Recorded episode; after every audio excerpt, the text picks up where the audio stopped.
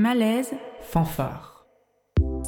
Parce que les sexualités plurielles, les identités multiples et le féminisme comme pensée militante sont des voix dissonantes dans notre société. Faisons du bruit et prenons la place, la, rue, et, l'espace.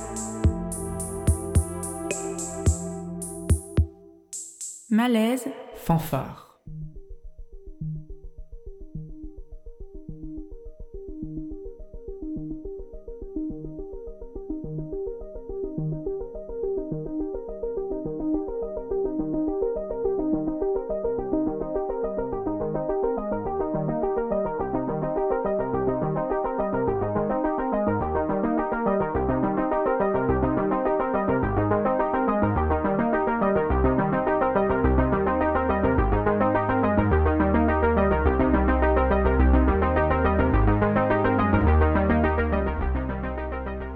Bonsoir auditorice et bienvenue sur le triple 8 de Radio Grenouille.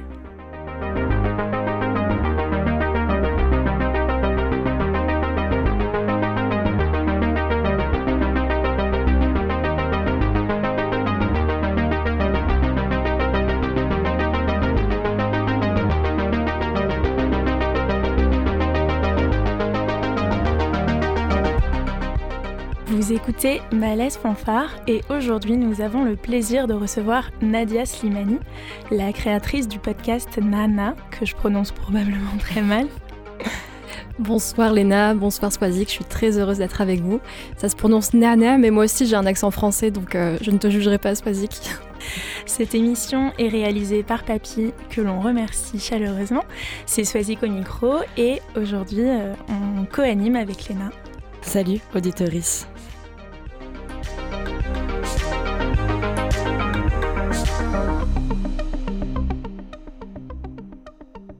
Depuis euh, plus d'un an, euh, Nadia, tu nous fais découvrir les histoires plurielles de Françaises et Français d'origine nord-africaine en leur donnant la parole. Un peu plus tôt euh, dans la préparation de cet épisode, tu nous as dit Nos histoires ne sont pas écrites, il faut que je les enregistre. Et c'est donc ce que tu fais, car c'est essentiel pour toi de partager avec ses propres mots. Ton podcast, il est plein de représentations positives, il s'installe très loin des clichés, il s'adresse aux personnes concernées, mais aussi aux autres. Pourquoi, euh, pourquoi il s'appelle Nana? Alors, il s'appelle Nana car euh, ça veut dire menthe en arabe et que j'adore le thé à la menthe, c'est très cliché, je suis d'origine marocaine mais c'est excellent. Et parce que la menthe, ça représente euh, une plante odorante euh, assez euh, positive qui fait aussi le lien entre les différentes cultures. C'est aussi le thé à la menthe, c'est la boisson la plus consommée en Afrique du Nord. Donc voilà, je trouvais que c'était un mot intéressant et le fait aussi que tout le monde le prononce à sa manière, ça ça allait dans le sens de mon podcast, c'est-à-dire que l'idée c'est que chacun s'approprie ses histoires. Voilà quelque chose qui me rassure avec mon accent.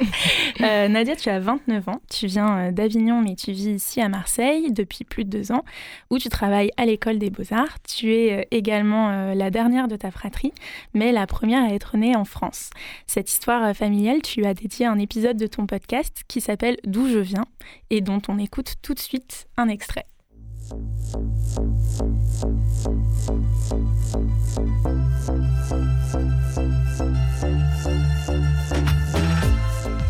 Souvent, j'ai entendu la phrase Si tu ne sais pas où tu vas, regarde où tu viens. Aujourd'hui, cette phrase prend tout son sens. Car oui, longtemps je ne savais pas où j'allais. Je suis la première personne à être née en France dans ma famille, à vivre de façon aussi viscérale cette double culture, sans savoir comment m'y prendre car la voie n'a jamais été tracée. Cela faisait des années que, comme beaucoup d'entre nous, je me disais qu'il fallait absolument que j'ose poser des questions à mes parents et que je les enregistre, pour connaître leur histoire tout d'abord, mais aussi pour la transmettre. Cela peut sembler anodin pour certains, mais chez moi, la pudeur est de mise et on ne parle pas si facilement de nos émotions. Mais j'étais persuadée que si je ne le faisais pas, je le regretterais toute ma vie. Je suis Nadia, bienvenue dans Nana Podcast.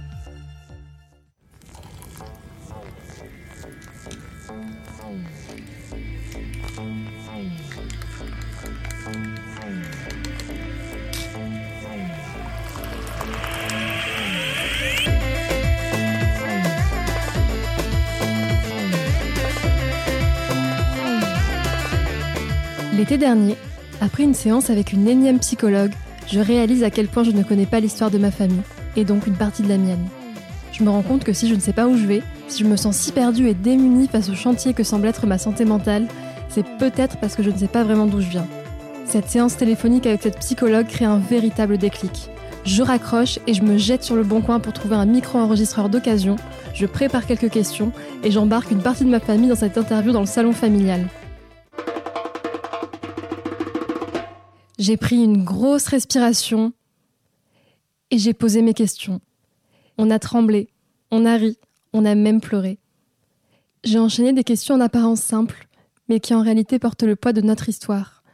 Histoire qu'aujourd'hui je te transmets, car elle fait aussi partie de l'histoire de chacun et chacune d'entre nous.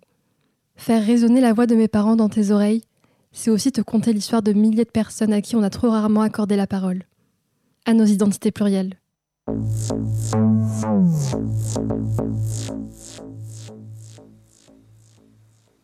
Ma mère ne parle pas français. Elle parle amazir, berbère, et darija, un arabe dialectal marocain, une espèce de mélange d'arabe, de français, d'amazir et d'espagnol.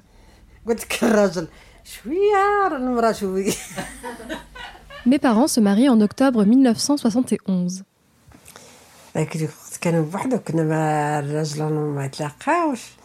كانوا يخطبوا الباين هما با الوالدين ديالو اللي جاو خطبوا انا عطاوني الوالدين ديالي ما كانش حال ليهم اول مره من شفتيه آه ما شفتش حتى العرسين À cette époque, dans de nombreuses familles, la norme était le mariage arrangé.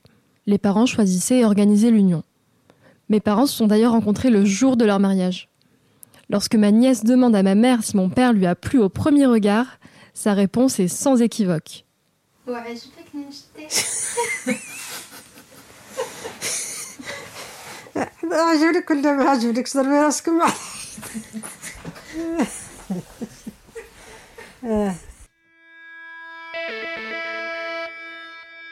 En août 1991, je débarque dans la famille fraîchement réunie. Un bébé pas prévu, qui vient sceller le lien avec ce pays d'accueil qui est devenu la France. J'ai longtemps cherché ma place, en pensant à tort n'être qu'une erreur venue bousculer la tranquillité des miens. Mais depuis tout le chemin parcouru, je me dis que ce n'est pas un hasard si je suis née à ce moment bien précis, celui où ma famille s'est retrouvée. Ma naissance est venue marquer un nouveau départ. C'est en tout cas le sens que j'ai décidé de donner à cet héritage. Je grandis dans un cocon protecteur, dans lequel chaque nuit, je m'endors au son des comptines du bled. C'est où que tu te sens chez toi? Où je me sens chez soi, je me, je me sens partagé. C'est-à-dire, euh, chez soi actuellement, ici, je suis toujours, mais je suis toujours attaché euh, au bled euh, parce que euh, là j'ai mes racines, j'ai mes souvenirs. Euh, j'ai ma mère, c'est-à-dire qui m'a, voilà, à l'âge de 90 ans, c'est pas. Je veux bien d'être à côté d'elle euh, parce que on ne sait pas qui c'est qui va partir euh, en premier, voilà, euh, mais actuellement, il, est. Et où c'est chez moi? Où est-ce que les gens me ressemblent? Longtemps, j'ai cru être seule à traverser tous les questionnements qui m'animent depuis mon enfance. Cette double culture, ce poids d'une immigration que je n'ai pas vécue. Je pensais ne ressembler à personne pour finalement réaliser à 29 ans que j'ai hérité des combats qui ont rythmé la vie de mes parents et que nous sommes nombreux et nombreuses à écrire une nouvelle page de cette histoire. Bon, Nadia, on commence euh, assez fort. Oui. Désolée, du coup, j'ai pas pu m'empêcher de, de verser quelques larmes. Écoute, moi, c'est pas mon histoire et je suis quand même super émue. Parce que euh, je pense qu'on ressent énormément d'émotions déjà, rien qu'avec euh, cette compilation d'extraits du euh, septième numéro de ton émission. Nané, je le tente. Donc ici, tu parles du point de départ. Euh, le point de départ, c'est le commencement identitaire, l'histoire de ta famille. C'est aussi le point de départ de l'utilisation du micro-enregistreur, celui qui te permet de capturer la voix de tes proches. Bon. D'où l'émotion aussi. Oui, oui. Et euh, pour la petite histoire, c'était un moment assez compliqué qui fait que, hum, que cet épisode est, le plus important pour moi, car à ce moment-là, mon père était dans le coma à cause du Covid. Et en fait, je ne savais pas si j'allais réentendre sa voix. Et j'avais enregistré mes parents euh, avant qu'ils tombent malades tous les deux. Donc euh, ça a été une espèce d'énorme choc dans ma vie qui m'a fait réaliser à quel point il fallait prendre des risques et il fallait oser prendre la voix et, et faire ce podcast. Ça m'a donné encore plus de force. Et je pense qu'il y a quelque chose aussi de, vachement émotionnel dans réentendre la voix, déjà par rapport à ton histoire, mais euh, aussi sur cette notion de la trace, qui je pense est quelque chose qui t'importe euh, énormément, sur euh, garder en fait l'écriture de son histoire, que ça se transmet oralement, Moi aussi, ça s'écrit et c'est ce que tu fais avec Nana. Et j'ai une question toute particulière, c'est est-ce que pour toi la création de ce podcast c'était une urgence? C'était une urgence vitale, ouais. C'était une thérapie, c'est souvent le mot que j'utilise. Et effectivement, c'était une manière d'écrire, car comme je le dis dans l'épisode, ma mère est analphabète. Dans la tradition euh, de mes origines, euh, les histoires se comptent, elles se racontent à l'oral. Donc euh, effectivement, rien n'est écrit. On se raconte pas trop nos émotions dans ma famille, donc tout ce, que, tout ce qui est dit dans l'épisode, je ne le savais pas forcément. Donc oui, c'était une urgence, il fallait absolument que j'écrive ça et que je fasse la paix avec cette histoire. Là, c'est un, épisode qui est vraiment un focus donc euh, sur euh, toi, ton histoire, ton background et ce qui t'amène aussi maintenant en fait euh, à faire ce podcast depuis plus d'un an. Tu fais le choix de n'inviter que des personnes nord-africaines. Est-ce que tu peux expliquer ce choix? Oui, effectivement, je fais le choix d'inviter que des personnes nord-africaines ou parfois africaines ou en tout cas d'origine car j'estime que dans les médias habituels, on n'invite pas forcément ces personnes, ou en tout cas pas les bonnes personnes, ou en tout cas pas une diversité, car comme vous disiez tout à l'heure, il y a, beaucoup de stéréotypes concernant les personnes d'origine nord-africaine, et, je sais qu'on m'a souvent, enfin parfois fait des reproches en disant euh, bah, que c'est excluant ces, ces, lieux de non-mixité, mais en fait tout le monde peut écouter le podcast. J'invite euh, des personnes concernées ou non à l'écouter, je dis juste ça c'est notre espace, on va parler de sujets qui nous concernent directement, ça ne veut pas dire que vous n'avez pas d'autre espace où vous pouvez raconter vos histoires, et ça ne veut pas dire que je ne vous invite pas à découvrir les nôtres. Et les récits peuvent résonner entre eux, de toute façon. Complètement. Tes invités, ils ont des profils euh, vraiment très diversifiés. Euh, sur euh, les différents épisodes du podcast, il y a un humoriste qui a été invité, une illustratrice, une psy, on y reviendra un peu plus tard. dans l'épisode d'où je viens, tes invités, c'est, si on peut dire, ta famille. Nana, c'est à la fois de l'intime, du politique, du lien, un pont entre toi et les autres. C'est à mon sens effrayant, voire risqué de se montrer et dévoiler son intimité. Ça demande énormément de courage.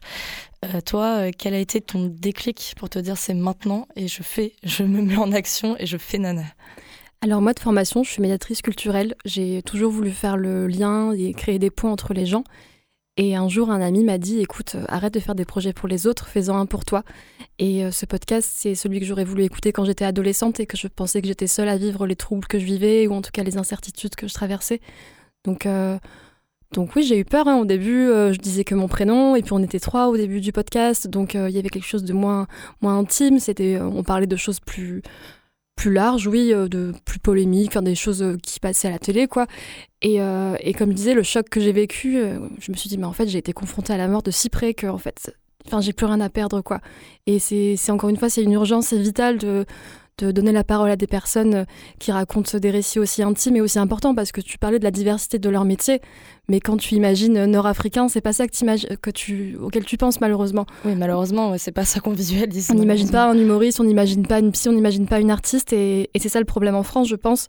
Donc, euh, donc oui, j'essaie un peu de mettre ma peur de côté, même si ça revient de temps en temps et que je fais un petit peu des crises de panique euh, quand je vois des commentaires d'orageux, mais je me dis qu'il y a beaucoup plus de, de, de positivité et d'amour dans les retours que j'ai. Est-ce que en amont de la création du podcast, tu avais d'autres peurs, notamment sur cette question de positionnement? Oui, parce que bah, c'est compliqué de faire des, des, choses engagées et militantes. Et, Bien euh, sûr. Et en plus, euh, moi, j'estime qu'on peut changer d'avis et euh, changer de chemin tout au long de, de son parcours. Donc, donc, malheureusement, on est dans une époque où tout le monde peut s'exprimer, ça c'est génial. Mais je trouve qu'on n'a pas le droit à l'erreur non plus. Et ça, je trouve ça dommage.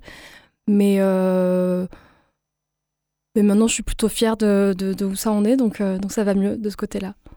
Euh, ce que je trouve qui a l'air Enfin, qui est vraiment pertinent dans ce podcast, c'est tu parles de ton endroit en tant que personne concernée, personne d'origine nord-africaine, aussi française, et tu, tu, as, tu sais parfaitement en fait, te placer par rapport à le généraliser slash ne pas généraliser, parler de soi pour parler aux autres, et par, en fait parler des autres, c'est aussi parler de soi, et tu arrives à faire ce lien en continu. Ça, c'est, je trouve, magnifique euh, à l'écoute.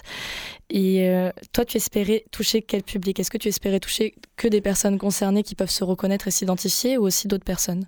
Alors déjà, ça peut paraître égoïste, mais je voulais déjà me toucher moi, me, rassurer, me rendre compte que j'étais pas seule et qu'on était plein de Nord-Africains et Nord-Africaines différents et que c'était ok. Mais euh, je voulais évidemment avant tout le faire pour les personnes concernées, pour euh, créer une espèce de communauté, euh, enfin communauté pas dans le sens où on se ressemble tous, mais dans le sens où on a traversé des choses semblables et, et qu'on est tous valables. Et, euh, et, évidemment, je voulais aussi viser les personnes qui ne sont pas concernées, ou euh, qui ont vécu des choses euh, similaires, mais sans l'être. Par exemple, je sais que j'ai des personnes qui euh, souffrent d'un handicap, qui se sont senties concernées par certains sujets, d'autres qui sont originaires de la campagne, qui sont venus en ville et qui se sont senties concernées. Donc l'idée, c'est encore une fois de croiser les regards et les identités. C'est vraiment ça que j'aime faire au quotidien. Oui, parce que par essence, en fait, la, la question de l'identité plurielle, elle peut se retrouver dans plein de choses. Bien sûr. Et donc, je pense que c'est pour ça que ça résonne aussi.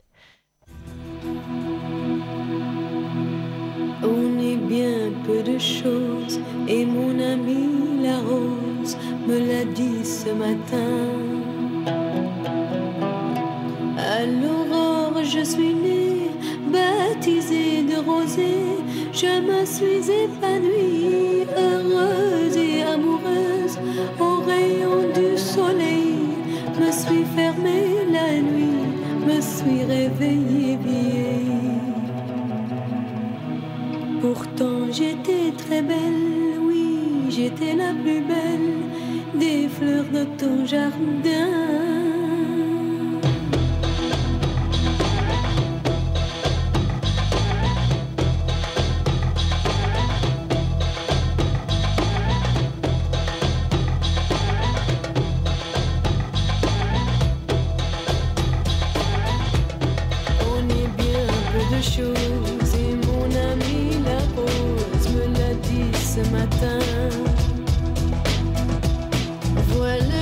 Qui m'a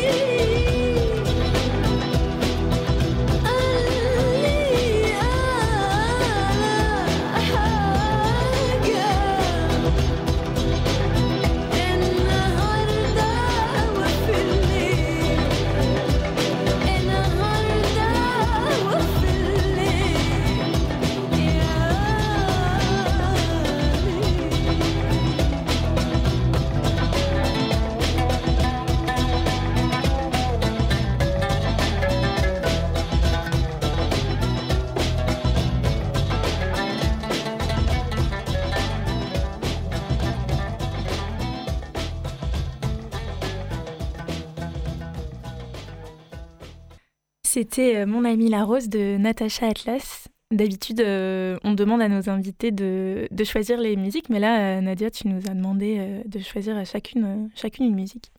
Oui, j'avais envie que cet épisode soit un peu participatif et que vous choisissiez des, chansons auxquelles vous faisiez penser le podcast. Du coup, Swazik, pourquoi cette chanson? Eh ben écoute, enfin, c'est plutôt Natacha Atlas que la chanson, c'est, c'est, un de mes morceaux favoris de, de Natacha Atlas, mais je trouve qu'elle incarne bien euh, en fait ce cul entre deux chaises dont tu parles souvent, parce que ses parents euh, sont égyptiens d'origine marocaine, parce qu'elle a grandi en Belgique, en Angleterre, et que du coup, dans son travail, elle, elle a toujours euh, vraiment vocation à faire ce lien que, que toi aussi, d'ailleurs, tu fais entre tes différentes origines. Donc voilà. Euh, tu expliques souvent dans ton podcast que, enfin d'ailleurs tu l'as dit tout à l'heure, euh, que euh, ton podcast c'est un peu une thérapie pour toi. Et d'ailleurs, tu as enregistré un épisode avec la psychiatre Fatma Bouvet de la Maison Neuve et je propose qu'on en écoute tout de suite un extrait. Dans mes auditeurs et mes auditrices, j'ai beaucoup de personnes qui sont, comme vous le disiez tout à l'heure, qui n'ont pas choisi de naître en France en fait. Quels impacts, à votre avis, peut avoir cette euh, notion de double identité dans la construction d'une personne? Alors d'abord, je voudrais dire qu'il y a quelque chose euh, à laquelle je tiens particulièrement, et ça commence à se faire, mais je pense que ça n'est pas suffisant, c'est de répéter, la pédagogie c'est la répétition, c'est l'art de la répétition, de répéter sans cesse que euh, les parents ou les grands-parents ne sont pas venus ici par hasard et par choix. Euh, aux, Français qui considèrent euh, que ces personnes-là sont venues pour percevoir les indemnités sociales. Ce sont des personnes qui sont venues pour reconstruire la France. Et c'est une notion qu'on ne répète pas suffisamment à mon sens. Et donc leurs enfants sont nés ici, pas par choix, ils sont nés ici parce que les parents étaient là, parce qu'ils travaillaient pour la France et qui sont nés ici parce que leur place était de, naître ici. Euh, lorsqu'ils vous disent je suis né ici pas par choix, en réalité on est tous nés euh, à un endroit mais pas par choix. Mais la question euh, de, la, de, la question existentielle par rapport à ce choix-là se pose parce que on leur fait comprendre que ce n'est pas leur place parce qu'on leur fait comprendre que, eh bien, sous-entendu, les parents auraient dû venir reconstruire la France et puis repartir dans leur bled et faire leurs enfants dans leur bled.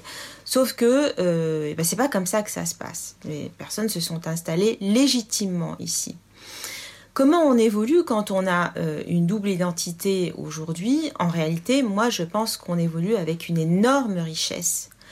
La seule, euh, le, point euh, qui, est, qui est une, vraiment une blessure énorme, c'est que cette, double richesse est vécue comme une, une menace en fait par euh, dans le discours général et par euh, certains, euh, certains leaders d'opinion, je dirais, qui sont, je ne sais pas en quoi ils seraient leaders d'ailleurs, mais ils sont vécus comme une, cette, double identité est vécue comme une menace et comme un danger.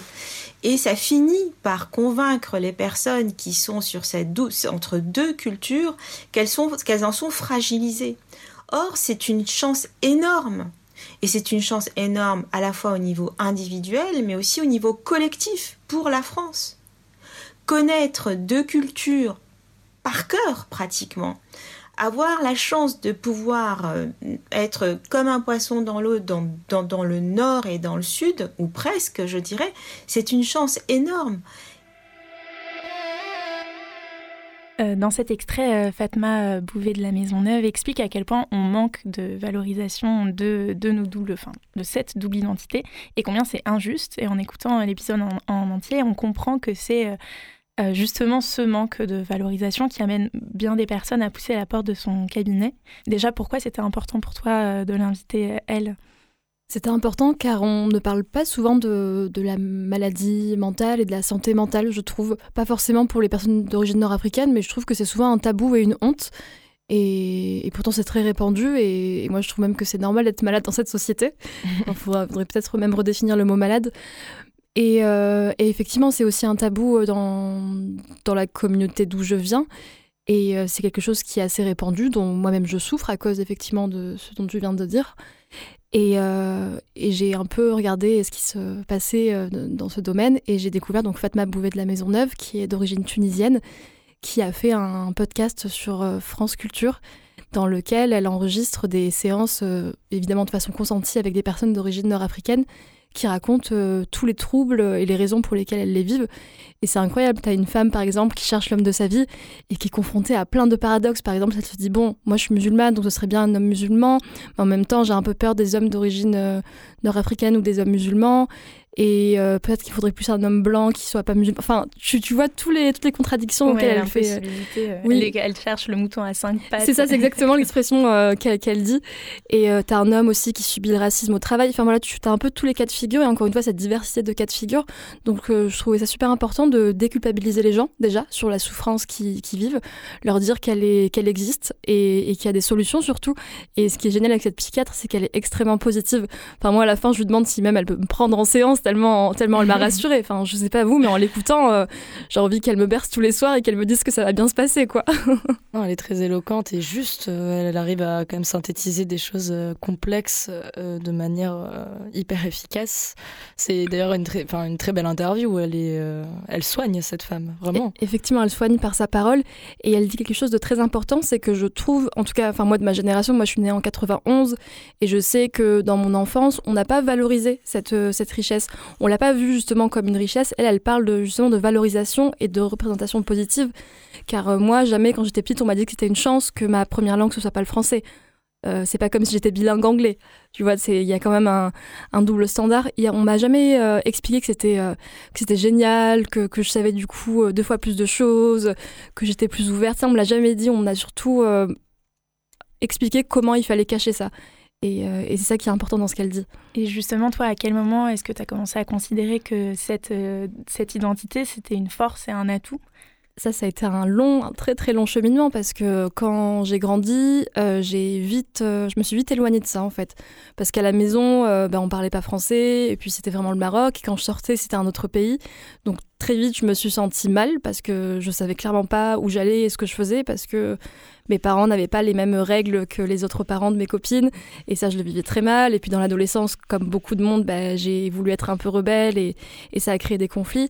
Et encore une fois, on me disait pas à l'extérieur que c'était une chance. Au contraire, on me disait juste ah vas-y dis-moi un mot en arabe. Ou bien quand j'allais à l'école avec Dieu aîné, on, se moquait de ça. Et puis les cheveux, on s'en moquait. Enfin, il y a plein de choses comme ça qui, qui te donnent plutôt honte de tes origines.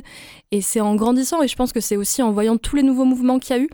Euh, il y a eu beaucoup de, mouvements euh, afroféministes, entre autres, et euh, qui, qui, ont montré la diversité des corps, la diversité des origines, et qui m'ont donné envie bah, justement de porter haut et fort cette histoire. J'aimerais qu'on écoute un nouvel extrait. Cette fois-ci, c'est un épisode que tu as enregistré avec Anas Daïf. Euh, qui est connu sur les réseaux sociaux sous le nom de Genounaliste.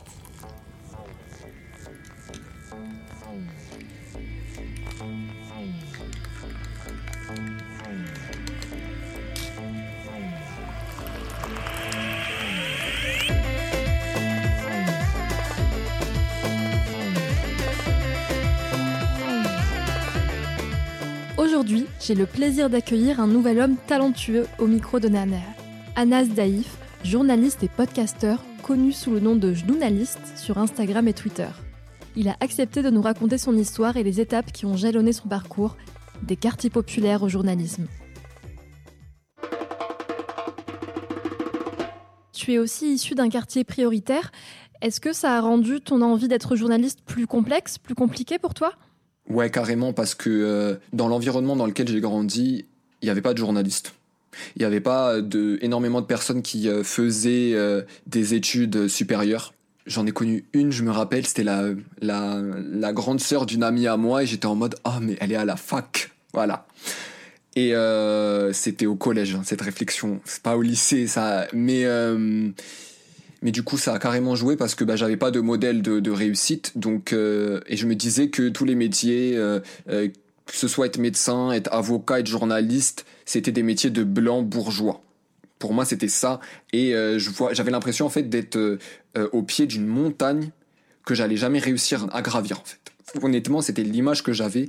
En fait, c'est mes profs en terminale et mon, mes parents qui m'ont dit de, de, me sortir un peu, de sortir un peu de ma zone de confort et d'aller en classe préparatoire. Chose que je voulais pas du tout faire. Euh, parce que euh, pour moi c'était euh, j'avais enfin j'avais l'image d'un château en fait quand je pensais euh, à vraiment c'est très imagé comment je parle mais j'avais l'image d'un château euh, quand je pensais au, euh, à la classe préparatoire littéraire je voyais des petits blancs aristocrates voilà donc je me disais mais enfin c'est c'est pas pour moi. Moi laissez-moi je vais faire au pire du droit anglo-américain parce que je suis fan de séries policières et, justice américaine voilà. Mes parents ont fait du lobbying, mes profs aussi m'ont dit non mais t'as un bon profil pour y aller, donc je me suis dit bon allez go je vais, je vais faire ça. Et euh, quand je suis arrivé en classe prépa littéraire euh, en septembre 2013, je me suis mangé une grosse gifle parce que euh, je me suis pas du tout retrouvé dans, dans les étudiants qui étaient avec moi et dans les, je trouvais que les cours étaient beaucoup plus difficiles que le niveau que j'avais. Peut-être que j'avais tort, mais en fait je, je faisais que me dévaloriser à ce moment-là le fait d'être le seul jeune issu de quartier, mais ça, ça a été, euh, je pense, euh, le point, euh, la, cerise sur le gâteau. Je me suis dit, j'allais pas réussir à tenir là-bas. Et en fait, je me suis moi-même tiré des balles dans le pied, dans le sens où je rendais pas certains devoirs au début, et au bout d'un mois et demi, j'ai complètement lâché l'affaire et je suis allé à la fac, en fait. Parce que pour moi euh, c'était euh, j'avais l'impression euh, de pas être à la hauteur et aussi de me trahir de trahir mon, environnement. En fait je me rappelle qu'il y a une amie à moi qui était venue elle me cherchait devant l'école et elle me fait ah mais maintenant tu traînes qu'avec des blancs et là j'avais l'impression d'avoir trahi ma classe et mes, mes origines en fait à ce moment-là Petite anecdote, Nadia, est-ce que tu peux nous expliquer euh, pourquoi euh, s'appelle Genounaliste Oui, il m'explique dans l'épisode qu'il est fan des Genoun, donc des démons, et qu'il avait envie euh, que ça fasse partie de son identité euh, sur les réseaux. Et il disait aussi que quand on dit que quelqu'un est genouné, c'est qu'il est un peu bah, surexcité et qu'apparemment c'est un peu comme ça qu'il est dans la vie. Donc il a voulu faire ce mix avec journaliste et ça lui va très bien finalement. Dans cet extrait, euh, Anas Daïf explique pourquoi, euh, pardon, Daïf explique à quel point il a eu du mal à se construire euh, en tant que journaliste sans avoir de modèle autour de lui et combien il s'est senti imposteur aussi. Alors spoiler, il a fini par rentrer quand même dans une des meilleures écoles de journalisme en France et aujourd'hui c'est précieux d'avoir son témoignage. Est-ce que c'est ça aussi que tu essayes de faire avec Nana d'offrir des représentations positives à celles et ceux qui n'en ont pas eu ou qui n'en ont pas? Complètement, parce qu'en plus, euh, voilà, il vient d'un quartier prioritaire. Euh, si on entend juste sa voix, on peut évidemment accoler des stéréotypes qu'on aurait sur, euh, sur qui il est devenu. Et oui, c'est quelqu'un qui a sa carte de presse, qui est journaliste et qui est tout jeune et qui a encore plein de projets devant lui. Donc oui, je veux vraiment donner envie aux gens et leur donner de l'espoir et leur dire que regardez tout ce qu'il a traversé. Il a vécu effectivement le syndrome de l'imposteur, il a eu l'impression de trahir sa classe et il continue à se battre et il y arrive et euh, c'est pas sans avoir souffert et sans avoir sacrifié des choses mais il y arrive. Donc juste euh, soyez qui vous voulez être mais vraiment quoi. Ça peut paraître très bête mais c'est tellement important de le répéter parce que lui il le dit il dit euh, moi j'imaginais un château quand j'imaginais l'école que je voulais faire et, et, en fait il se rend compte que non maintenant il fait partie de tout ça. Donc c'est super beau de voir ces générations qui arrivent à réaliser leurs rêves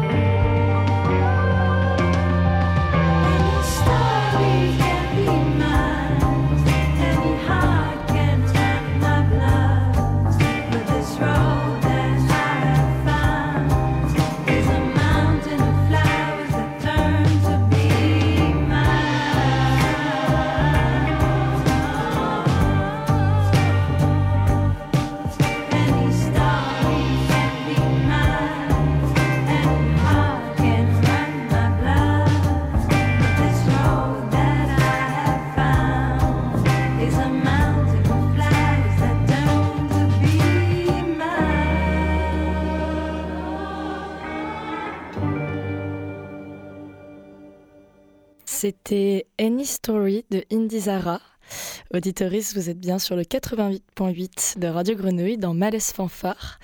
Comme on disait un peu avant dans l'émission, euh, on s'est donné à chacune la mission de euh, trouver une musique qui nous fait penser à le podcast Nana, dont euh, tu es la créatrice, Nadia. Et cette chanson, c'était donc ton choix. Pourquoi ce choix? Oui, je suis une grande fan d'Indy Zara, qui est une chanteuse et musicienne franco-marocaine d'origine amazir. Elle est d'une d'une sagesse, je trouve, et d'une spiritualité qui m'inspire beaucoup. Et cette chanson en particulier, les paroles collent bien avec le podcast parce qu'elle dit en gros Any story can be mine, donc n'importe quelle histoire peut être la mienne. Et c'est un peu l'idée, c'est que tu écoutes le podcast et, et même si t'es pas concerné, l'idée c'est que ça te touche aussi. Et ouais, j'aime beaucoup cette chanson, cet artiste. Avant ça, donc on avait écouté un extrait euh, d'un autre des épisodes de Nana qui était avec euh, mm. On parlait représentation. Euh, grâce à ton podcast, tu arrives à donc montrer plein de représentations possibles autour de personnes euh, nord-africaines et qui en parlent en fait elles de leur point de vue. C'est une forme de militantisme parce que il y a clairement une volonté aussi pédagogique à mon sens. Est-ce que toi c'était vraiment dans ta démarche au départ de te dire je vais faire quelque chose de pédagogique en termes de contenu?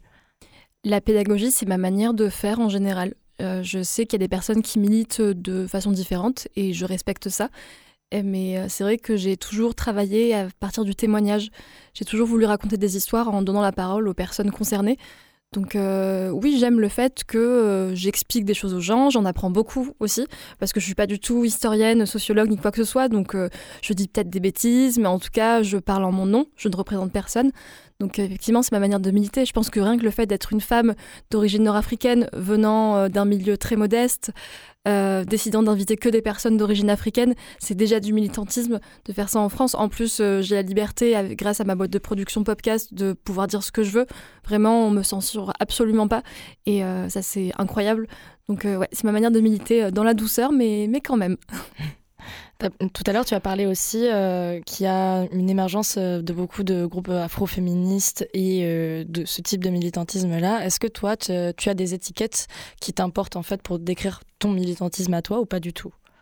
J'ai pas vraiment d'étiquette. Enfin, je sais que par exemple que oui, je suis une femme féministe, mais en fait, euh, j'estime qu'on que ne pas être féministe c'est grave. Donc, euh, je devrais même pas devoir dire que je suis antiraciste, féministe, euh, intersexuelle. Enfin, c'est des choses que j'estime tellement banales et normales toi, ça coule de source, en fait. Voilà, ça devrait couler de source, en fait. c'est plutôt de, le pas l'être qui est bizarre, en fait. Ça veut dire quoi? T'es raciste? Tu estimes que les femmes n'ont pas besoin des mêmes droits? Enfin, donc oui, je je les dis pas, je les déclare pas, mais ça coule de source dans... Je préfère euh, que ce que je fais parle à ma place.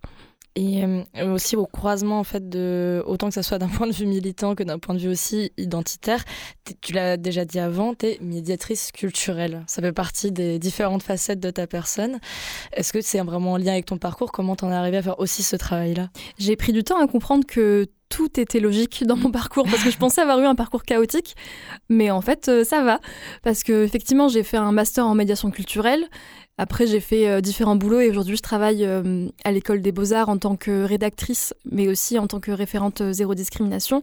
Et en fait, comme je le dis dans l'épisode d'où je viens, je suis la première née en France et en fait, par nature, bah, je suis quelqu'un qui fait le lien entre deux pays dans ma famille. Et en fait, je me suis rendu compte que c'était ancré en moi et que j'ai voulu ensuite faire le lien parce que j'ai vu très vite qu'il y avait des gens qui se rencontraient jamais, que ma famille, par exemple, ne rencontrait jamais d'autres personnes et inversement. Donc, euh, je pense que c'est juste la suite logique et ce podcast, c'est un peu la finalité heureuse de toute cette histoire. Et notamment, en fait, ce podcast qui est vraiment sur la question aussi de faire le lien, euh, ça t'a permis aussi de faire le lien avec les personnes qui t'écoutent, donc euh, tes auditoristes à toi. Euh, quelles, quelles, ont été les réactions et toi, quel lien t'as avec les personnes qui t'écoutent? Alors, souvent, je demande des témoignages aux personnes qui m'écoutent, que parfois je diffuse dans le podcast.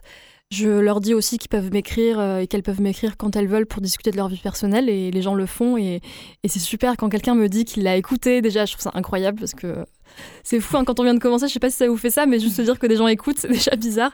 Mais quand des gens euh, t'écrivent et te racontent leur vie, c'est ouais, c'est beaucoup beaucoup d'émotions, beaucoup de choses très positives. Donc ça, c'est aussi euh, ce qui m'a donné envie de continuer, parce qu'évidemment, quand on fait des choses comme ça, on a souvent envie d'abandonner. Après, des retours négatifs, j'en ai pas eu beaucoup. J'en ai eu une fois, mais c'était pour un article qui a été euh, très médiatisé et, et forcément c'est sur Facebook, donc les gens lisent le titre et euh, enfin bon voilà. Donc j'ai essayé. Ça m'a fait un gros coup quand même. Enfin, faut penser à ça parce que j'ai des amis autour de moi qui sont militants et qui ont vécu des burn-out, donc je sais que qu'il faut faire attention. Donc j'essaie de prendre de la distance avec ça et de me dire que je sais pourquoi je fais ça et que je fais de mal à personne.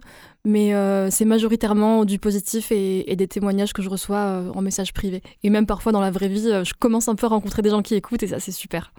C'est quelque part, tu as, as, quand même finalement réussi à atteindre un objectif en te rendant compte que ça te touche toi en premier lieu, mais ça a réussi à toucher plein de gens en fait. Ah oui, ça c'est une vraie réussite personnelle de me dire que ça peut faire du bien à d'autres, mais c'est un, même une personne, c'est un plaisir, mais inconditionnel, quoi, de se dire que euh, ce que je fais, en tout cas ce qu'on fait avec mes invités et les personnes qui participent, c'est ça peut aider quelqu'un et, le rassurer dans, dans, sa vie. Nous, en off, euh, les retours qu'on a fait directement, c'était qu'on disait Oh, c'est hyper bien fait comme podcast en termes d'écoute, euh, que ça soit l'habillage, tous les sons en fait que tu utilises.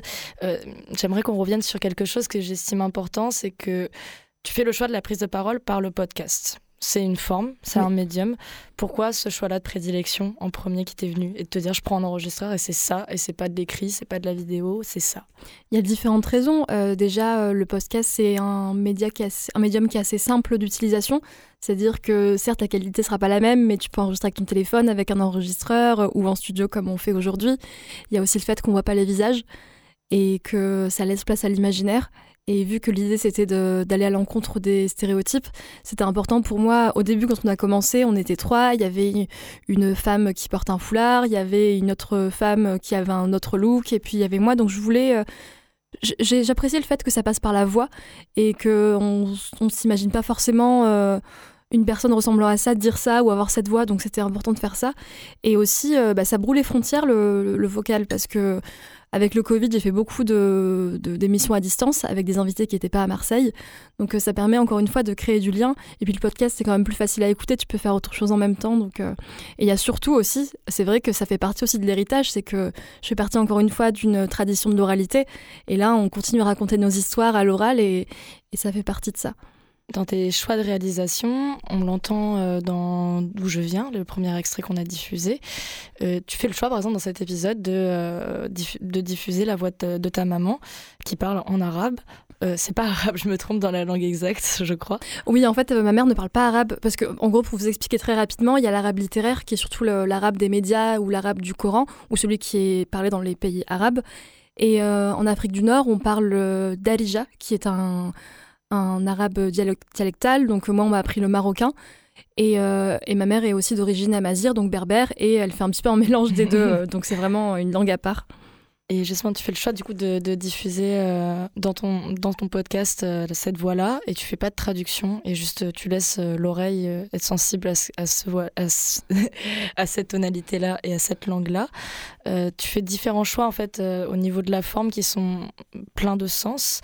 Est-ce que c'est des choses qui sont spontanées chez toi? Comment tu as réfléchi la forme en amont de ce podcast-là? Cet épisode, je l'ai longtemps réfléchi parce qu'il était extrêmement spécial et effectivement, je me suis dit mince, c'est à l'oral, donc je pourrais pas mettre de sous-titres. Il était hors de question pour moi de mettre une voix par-dessus la voix de ma mère. Et après, j'ai réfléchi, je me suis dit, mais en fait, pourquoi on mettrait pas une voix que les gens comprennent pas? Pourquoi les gens peuvent mmh. pas juste être sensibles euh, aux émotions? Parce qu'en plus, ma mère est quelqu'un qui est quand même. Euh, on sent quand même ses émotions. Enfin, rien que son rire, il est très communicatif. Donc la tonalité. Sais, oui, ouais. la tonalité, tu sens quand elle rigole, tu sens quand elle est triste. Enfin, il y a quelque chose. De, elle a une voix en plus très rassurante. Et je voulais aussi que les gens écoutent la voix qui m'a bercée parce qu'à un moment elle chante dans l'épisode et je sais pas je trouve oui. qu'on je sais parce que c'est ma maman aussi donc je suis absolument pas objective mais je trouve qu'on sent sa chaleur dans, dans sa voix et, euh, et c'est euh, cette langue, enfin ces langues qu'elle parle, c'est des langues qu'on a toutes entendues en fait dans le bus, au marché, euh, dans la rue, enfin encore plus à Marseille qui est une ville qui mélange plein d'origines différentes. Donc je trouvais ça important justement que que on, encore une fois on valorise cette langue qu'on dit c'est une langue comme une autre et c'est à toi de faire le pas vers cette langue et pas l'inverse. Très juste. Par contre je donne des petites clés de compréhension à chaque fois, je paraphrase un peu ce qu'elle a dit pour pas complètement perdre les auditeurs et les auditrices. Et t'as raison quand tu dis qu'effectivement à Marseille, en plus euh, l'arabe on l'entend beaucoup parce que c'est une ville de mélange. Euh, ce podcast il est né ici parce que c'est un podcast donc, qui est produit par Popcast. Oui. J'essaie de prononcer pour qu'on Oui c'est ça, c'est compliqué hein, podcast, ouais. Popcast. ça.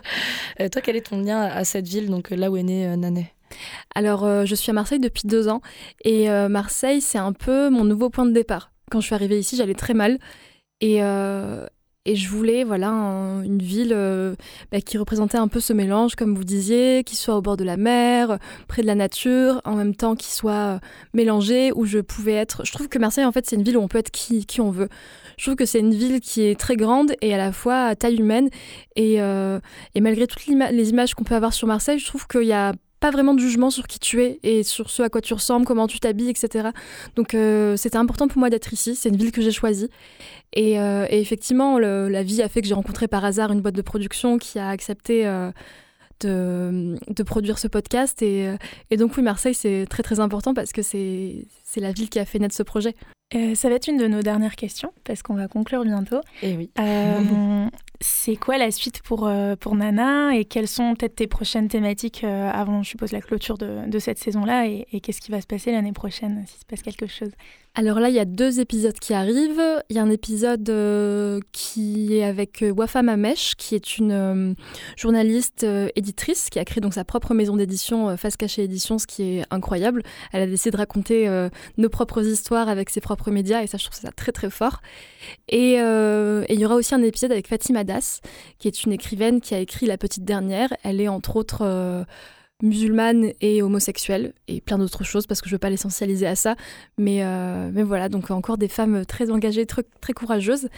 Et, euh, et, le podcast reprend à la rentrée, du coup septembre, octobre, je sais pas encore. Et il y a effectivement plein, plein de sujets que je voudrais aborder. Je voudrais aborder bah, les, identités euh, queer en Afrique du Nord parce que c'est un sujet que j'ai pas encore eu le temps d'aborder et que je veux faire bien avec des personnes concernées. Euh, je voudrais aussi parler de, hum, de l'éducation sexuelle, car je trouve que c'est un vrai, euh, un vrai sujet tabou et pourtant vital. Et il y a encore plein, plein, plein de sujets à aborder, je pense. C'est un futur radieux quand même. Ah oui, oui, oui. Bon, t'auras plein de travail par contre, ça c'est. Ça c'est sûr. Et peut-être un peu plus de rageux si j'aborde ces sujets, mais voilà, c'est pour ça que je prends le temps de, de les aborder. c'est un risque à prendre, mais. Heureusement qu'il y a des gens comme toi qui le prennent. c'est gentil. Euh, merci surtout à toi, euh, Nadia, d'être venue euh, dans Malaise Fanfare pour nous parler de tout ça. Merci pour cette belle invitation. Je voulais juste faire un petit remerciement aussi parce qu'on a beaucoup écouté le générique aujourd'hui. Et il a été fait par un ami qui s'appelle Alexis Horry qui a qui m'a offert ce super générique que, que, tout le monde complimente. Donc voilà, je voulais, je voulais le remercier. C'est un artiste marseillais, donc voilà, encore, encore Marseille. merci Marseille aussi pour oui, la et merci Léna, merci Swazik, merci Papy en régie.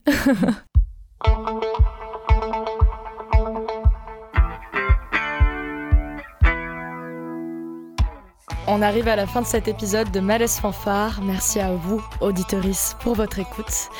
Vous pouvez retrouver les différents épisodes de l'émission sur le site de la radio. Et si vous ne connaissiez pas Nana, sachez que vous pouvez le retrouver sur toutes les plateformes d'écoute, aussi sur Facebook en tapant Nana, N-A-3, N-A-3. On vous invite fortement à découvrir et partager ce très beau podcast produit par Popcast et signé Nadia Slimani, notre invitée d'aujourd'hui. Cette émission a été réalisée par Papy, qu'on remercie. Et on vous donne rendez-vous le mois prochain sur le triple 8 de Radio Grenouille.